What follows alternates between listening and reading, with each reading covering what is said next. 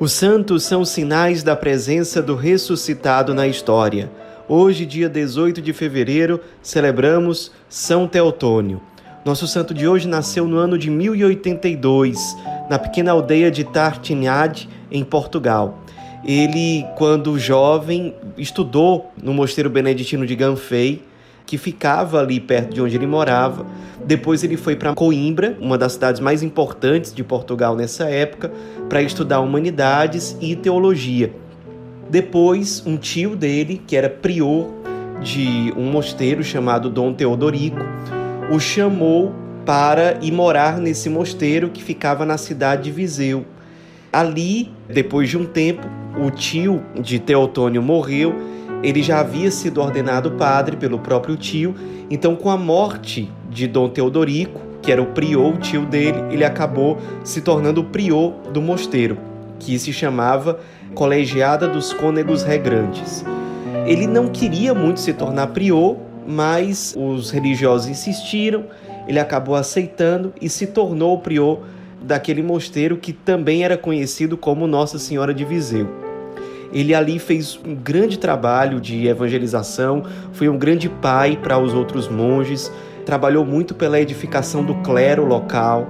Também era um grande diretor espiritual, grande conselheiro espiritual, procurado bastante não só pelos monges, mas por muitas pessoas de fora do mosteiro que tinham uma grande admiração por ele, que percebiam nos conselhos, nos direcionamentos dele, uma voz muito clara de Deus, que iluminava, que trazia paz e que trazia luz sobre que caminho seguir. Depois de um tempo, São Teotônio colocou no lugar dele como prior um outro padre chamado Padre Honório. Então ele, claro, deixou o priorado daquele mosteiro e foi fazer uma peregrinação até a Terra Santa. Depois ele retornou para Portugal. Quando ele voltou, foi oferecida a ele a oportunidade de se tornar bispo. Ele acabou recusando o episcopado, mas abraçou uma vida de pregador itinerante. Nessa época, ele ficava muito triste com a queda moral do povo português, um povo que estava deixando de lado a vivência concreta da fé cristã, então ele se tornou um pregador itinerante. Levou muitas pessoas à conversão, teve muito sucesso na sua atividade apostólica.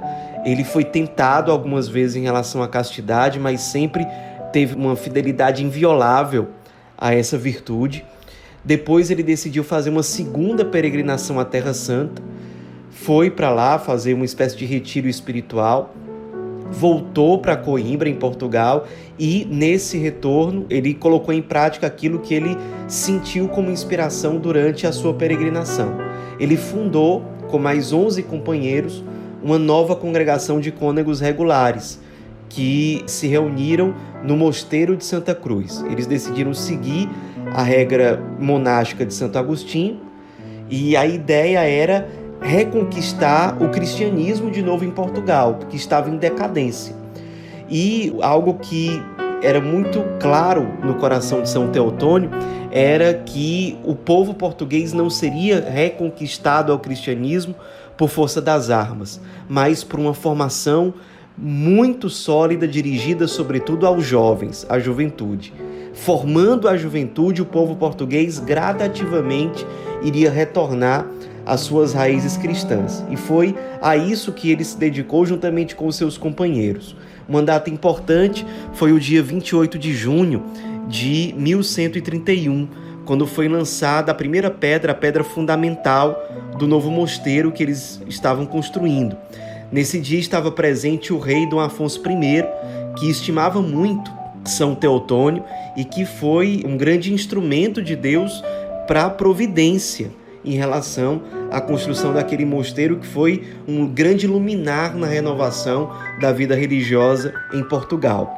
Alguns meses depois, no dia 24 de fevereiro de 1132, São Teotônio foi eleito prior daquele mosteiro e exerceu essa função durante 20 anos.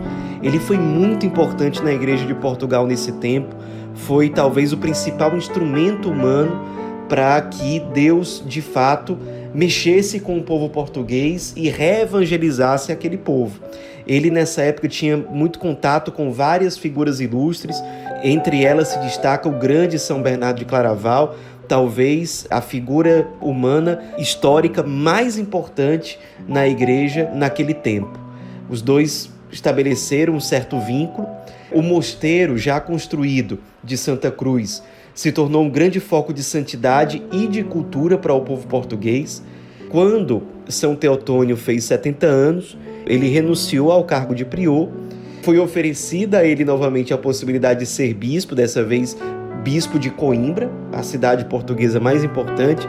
Novamente ele recusou o convite e durante 10 anos, os últimos 10 anos da vida dele, ele viveu como um simples religioso dedicado sobretudo à oração e à penitência. Foi um monge extremamente contemplativo, continuava sendo procurado para a direção espiritual, para aconselhamento, era um grande instrumento de Deus nesse ministério e faleceu já com 80 anos no ano de 1162, mais precisamente no dia 18 de fevereiro de 1162. Seu corpo foi enterrado na capela do Mosteiro de Santa Cruz, foi canonizado apenas um ano depois pelo Papa Alexandre II e é até hoje considerado o grande responsável, o grande reformador da vida religiosa em Portugal, ali no início do segundo milênio da era cristã.